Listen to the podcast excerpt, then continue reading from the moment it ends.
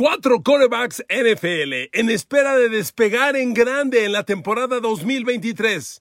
Kenny Pickett, Steelers. Justin Fields, Chicago. Sam Howell, Washington. Desmond Ritter, Falcons. ¿Quién de ellos será la sorpresa del 2023?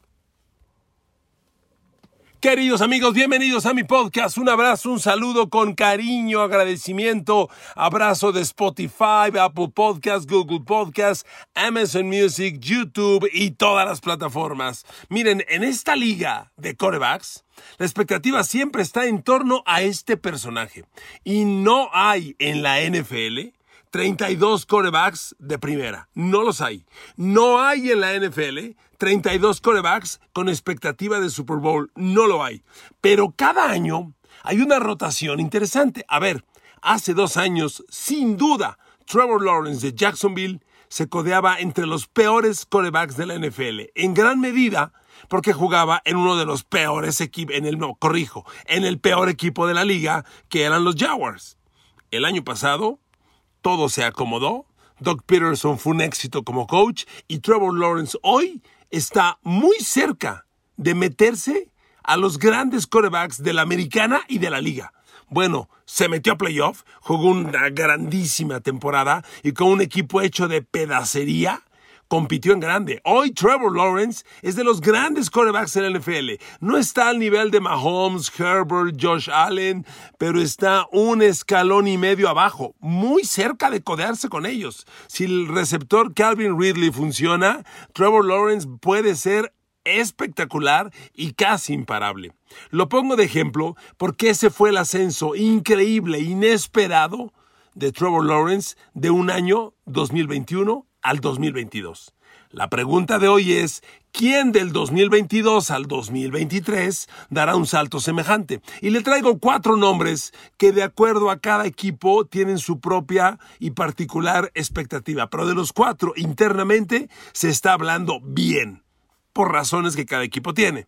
Ya se los mencioné. Kenny Pickett, Steelers, Justin Fields, Bears, Sam Howell, Commanders y eh, Desmond Ritter en los Falcons. ¿Quién de ellos? Empecemos con el aclamado Kenny Pickett. Miren amigos, la evolución de Kenny Pickett habla necesariamente de progreso y sobre todo si usted valora que el progreso de Kenny Pickett a su debut y al cierre de temporada fue fantástico en un equipo muy debilitado, que no competía, con pobre línea ofensiva y sobre todo en un momento en el que, y yo insistí mucho en esto, Mike Tomlin no preparó el debut de Kenny Pickett, lo aventó al ruedo, vas, ¿por qué? Vas, güey, cállate y vas. Y fue muy complicado. Bueno, tan complicado fue para Kenny Pickett el debut así que el señor lanzó tres intercepciones el día de su debut, siete intercepciones en los primeros cuatro juegos y ocho intercepciones en los primeros cinco juegos. Pero el progreso fue evidente, ya que de esas ocho intercepciones en los primeros cinco juegos, le digo que solo lanzó una intercepción en los últimos ocho partidos.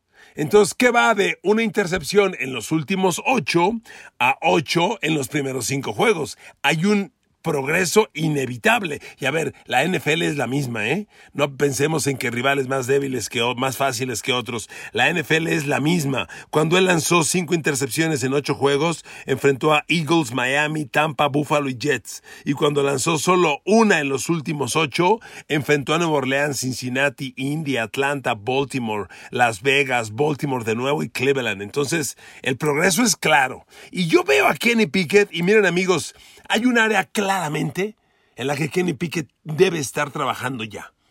Pases de más de 20 yardas aire. Kenny Pickett en zonas profundas fue muy malo.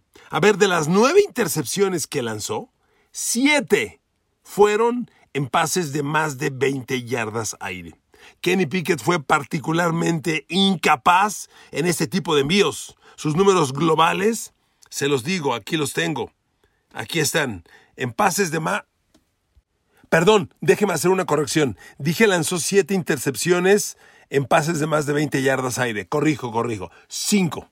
De las nueve intercepciones totales que lanzó, cinco fueron en pases de más de 20 yardas aire. Discúlpeme. El razonamiento es que fueron siete en pases de más de 10 yardas aire, ya que lanzó dos intercepciones en pases de 10 a 19 yardas aire y cinco de 20 o más. Claramente, Kenny Pickett, mientras más profundo es el envío, más problemas tiene. Y otro dato que me llama la atención. De sus nueve intercepciones, siete fueron cuando no lo presionaban. Contra el Blitz no lanzó ninguna intercepción. Fíjese nada más. Cuando lo blitzearon, Tres envíos de touchdown, cero intercepciones. Pero con bolsa de protección eficiente, sin presión, cinco touchdown, siete intercepciones. Entonces, ahí está el tema, ahí está el punto a trabajar por Kenny Pickett. Claramente es un coreback que en zonas profundas tiene que trabajar. Y gran parte de la mejoría se llama George Pickens. El novato de Georgia fue fantástico y la conexión que hizo con Kenny Pickett fue increíble. Fíjese nada más lo contrastante del dato que le voy a dar. Ya le dejé en claro, le di números, de que como Kenny Pickett, mientras más largo es el pase, más complicaciones tiene. Dos intercepciones en pases de 10 a 20 yardas, cinco intercepciones en pases de más de 20 yardas aire. Ok, George Pickens como receptor, como receptor.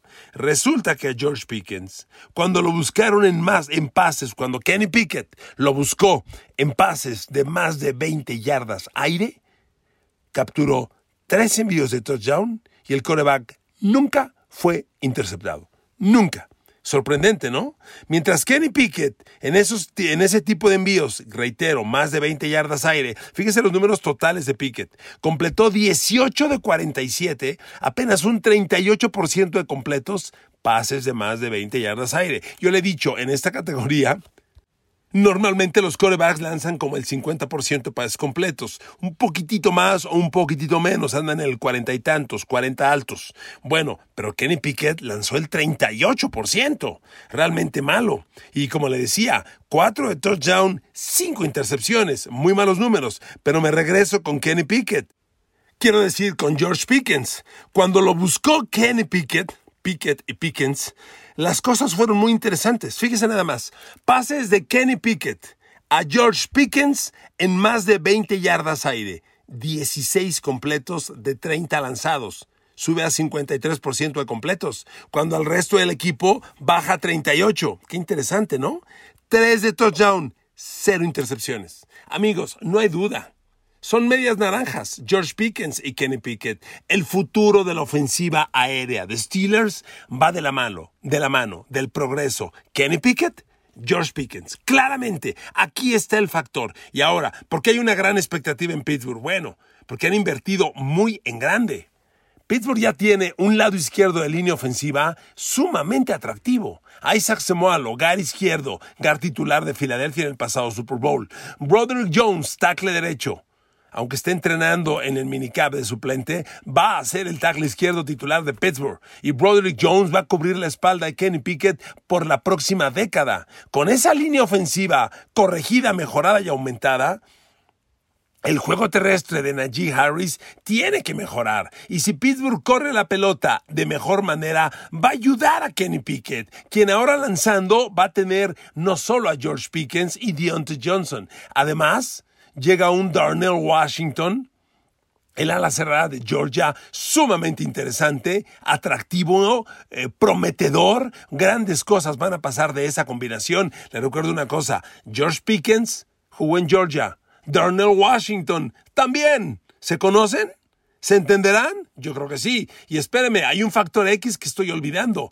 Allen Robinson, el receptor que tuvo tan grandísimos años en Chicago y en Jacksonville con corebacks mediocres y que el año pasado fue enviado a Rams donde fracasó penosa y rotundamente, tiene una nueva y tal vez última oportunidad en los Steelers. Es un receptor de mil yardas. Si Allen Robinson funciona, que se agarren. Porque Allen Robinson, George Pickens, Darnell Washington, Deontay Johnson, Pat Fryermuth, Najee Harris. Suena interesante, ¿no creen? Yo creo que ahí está sentada la expectativa y la emoción que tiene la fanaticada de Pittsburgh. Por eso ven a Kenny Pickett como un talento emergente, fenomenal, que puede codearse con los grandes. Aquí está el crecimiento. Sí hay razones para emocionarse. ¿Lo logrará? Vamos a ver. Ya le platiqué como Trevor Lawrence hizo un cambio contundente, radical, de un año a otro con Jacksonville 2021 y 2022. Vamos a ver Kenny Pickett. Pero es de los cuatro corebacks que le voy a platicar, es el de mayor expectativa. Si de alguien se espera que crezca y se meta a los grandes, es Kenny Pickett, el de las Panteras de la Universidad de Pittsburgh y hoy de los Pittsburgh Steelers. Sí, señor. Siguiente, Justin Fields. Miren amigos, de Justin Fields, lo primero que hay que decir es cierto, fue el coreback 28 de 32 en la NFL. Su temporada fue muy mala, pero yo considero dos atenuantes a mencionar inmediatamente. Chicago compitió para el peor equipo de la liga, sin duda, ¿eh? y compitió dignamente. Se metió entre los peores y fue de los peores. Y ser un coreback en el peor equipo de la liga, vuelvo al ejemplo de Trevor Lawrence de Jacksonville. Cuando Trevor Lawrence en el 2021 jugaba con Jacksonville, que era el peor equipo de la liga, Trevor Lawrence acabó entre los últimos cinco corebacks de la NFL. El salto fue el año pasado. Entonces, Justin Fields, acabar tan mal en uno de los tres, cuatro peores equipos de la liga, es muy comprensible. Pero hay algo más que hay que mencionarlo. Chicago tuvo, sin lugar a dudas, la peor línea ofensiva de la liga en protección de pase. Permitieron 55 capturas de coreback. 55. ¡Futa! ¡Qué locura! No estuvieron tan lejos de las cuatro por partido, ¿eh? Permitieron tres y media capturas. Eso es un insulto. Entonces, los números de Justin Fields, cuando yo los veo, pues es cierto. Coreback 28 de la liga, lo comprendo. Pero ¿sabe qué?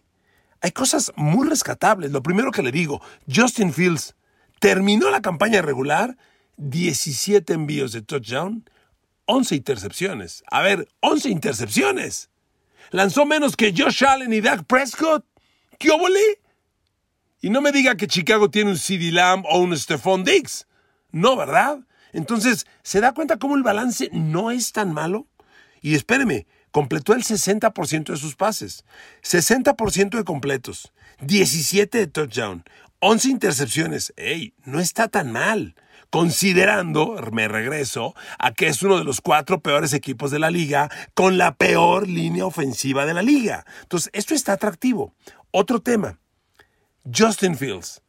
Cuando le dispararon blitz la defensa, ¿sabe qué números tuvo? 10 pases de touchdown, 3 intercepciones. Contra el blitz.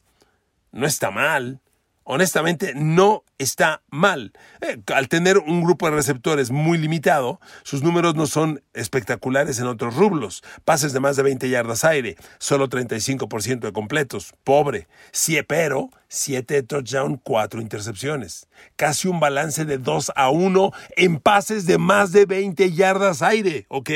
Entonces, sí hay razones para encontrar a un Justin Fields prometedor yo veo sus números globales de los 17 partidos. A ver, se mantuvo sano. Y cuando juegas en la peor línea ofensiva de la liga, como le pasó a Joe Burrow hace tres años, puedes acabar en el hospital y no terminar la temporada. Justin Fields la terminó. De hecho, déjeme decir, de las 11 intercepciones, que como cifra total final no son tan del todo malas, vaya, no es muy bueno, pero tampoco es nada malo, es muy aceptable, solo tuvo dos partidos en los que lanzó dos intercepciones.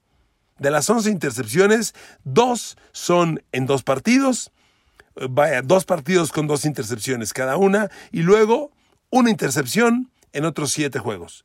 No estuvo tan mal.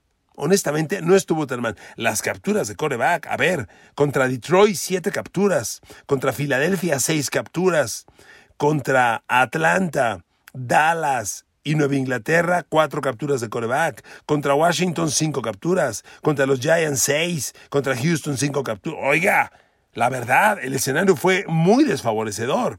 Y Chicago inteligente, usó ya su primera selección de draft en Darnell Wright, el tackle ofensivo de Tennessee, que yo creo va a ser el tackle izquierdo inmediato titular en Chicago, aunque hoy en el depth chart aparece como tackle derecho. Vamos a ver qué es lo que finalmente hace Chicago. Pero, a por si esto fuera poco, el grupo de abiertos que le han armado a Justin Fields es interesante, ¿eh? DJ Moore, receptor de mil yardas varias veces en Carolina. Darnell Mooney, el receptor con el que mejor se entendió Justin Fields la temporada pasada y las últimas dos. Y Chase Claypool, que desde el año pasado llegó de Pittsburgh a los Bears y que ahora tiene minicamps y pretemporada para hacer química, más una ala cerrada Cole Kemet que viene en ascenso. Este grupo está muy atractivo, muy respetable, competitivo. Entonces, esperar que Justin Fields rompa y se meta a los buenos de la NFL. Mire, yo no espero de Chicago un año de récord ganador y pelear play, playoff. No, pero el crecimiento de Justin Fields va a marcar la pauta. Recuerde que la división norte de la nacional está muy abierta. Minnesota, gitanazo, un día bien, dos días mal. Green Bay ya sin Aaron Rodgers y un Detroit que sí se ve poderoso, pero a ver, está muy competida esta división. Chicago puede hacer cosas, entonces, que haya razones para entusiasmarse con Justin Fields, honestamente sí las hay. Yo lo comprendo. Cuando lo leía decía, ah, bueno, qué vacilada es esto. Analizo los números que le debo, debo confesar. Temí un rato sin, sin meterme a los números de Justin Fields. Sí, sí hay razones para pensar en un progreso interesante, ¿ok? Los últimos dos scorebacks para analizar son Sam Howell y Desmond Raider, con escenarios muy parecidos. A ver, son dos novatos del año pasado que casi no jugaron y que ahora son prometidos titulares de inicio de esta temporada. Recuerdo que el año pasado fue un año de muy malos corebacks novatos. El mejor fue Kenny Pickett y se fue a Pittsburgh, único en la primera ronda. Tanto Sam Howell como Desmond Reader fueron corebacks de complemento, nada excepcional. Y su paso colegial fue bueno tampoco para emocionarse. A ver, Sam Howell fue titular solo tres años en Carolina. Fue titular desde freshman, sophomore y junior. Y sus números fueron muy buenos. Oiga, como freshman lanzó 3.600 yardas, que no está mal, 38 touchdowns y 7 intercepciones. Estos números para un freshman, y si hay promesa de que viene un fenómeno ahí. El tema fue que su segundo año, el sophomore, los números incluso decrecieron un poco, lanzó 3.500 yardas, bajó 100 yardas, los touchdowns de 38 bajaron a 30 y las intercepciones se quedaron en 7, que sigue siendo un buen balance. 30 de touchdowns, 7 intercepciones, muy bueno. Y, en su último año, que fue el junior, que de ahí brincó a la NFL, lanzó menos yardas otra vez, ahora solo 3.056, y sus touchdowns volvieron a bajar a 24 por 9. Entonces, por eso no, no emocionó a nadie en el draft, pero está en un Washington que tiene un grupo de backfield y receptores muy interesante. ¿Quién no quiere jugar con Terry McLaurin? Un receptor ya elite, un receptor de 1500 yardas por temporada, sin duda, y más de 100 recepciones. Y Jahan Dodson, el año pasado, fue primera de draft. Tuvo sus momentos. Terry McLaurin y Jahan Dodson pueden ser la pareja de receptores que Washington requiera. Y el tercero, Curry Samuel, tuvo buenos años en Carolina. O sea, son tres abiertos muy interesantes y un ala cerrada, Logan Thomas, más que competitivo. O sea, sí está atractivo el escenario, más un grupo de corredores con Antonio Gibson y Brian Robinson que son competentes. A ver, Washington tiene armas para pelear y Sam Howell va a tener apoyo. ¿Para cuánto le alcance? No lo sé. Ah, es un jugador del que es imposible pronosticar porque ha jugado prácticamente nada. La temporada pasada jugó un partido, lanzó 11 pases, son números que no reflejan nada. Y el otro coreback, que es Desmond Reader, ya Atlanta lo mencionó, lo, designó coreback titular para septiembre. Desmond Reader abre la temporada. Es un cuate que de colegial en el college con Cincinnati fue titular cuatro temporadas. Fíjese lo que le estoy diciendo, cuatro temporadas titular para que lo compare cuando hablamos de Trey Lance en San Francisco y lo poco que ha jugado. Desmond Reader en cuatro temporadas con Cincinnati jugó 51 partidos Esa es mucha experiencia. Sus números, semejantes a Sam Howell, no emocionan a nadie. Siempre lanzó 2.400, 2.100, 2.300 y su mejor año fue 3.300 yardas por aire.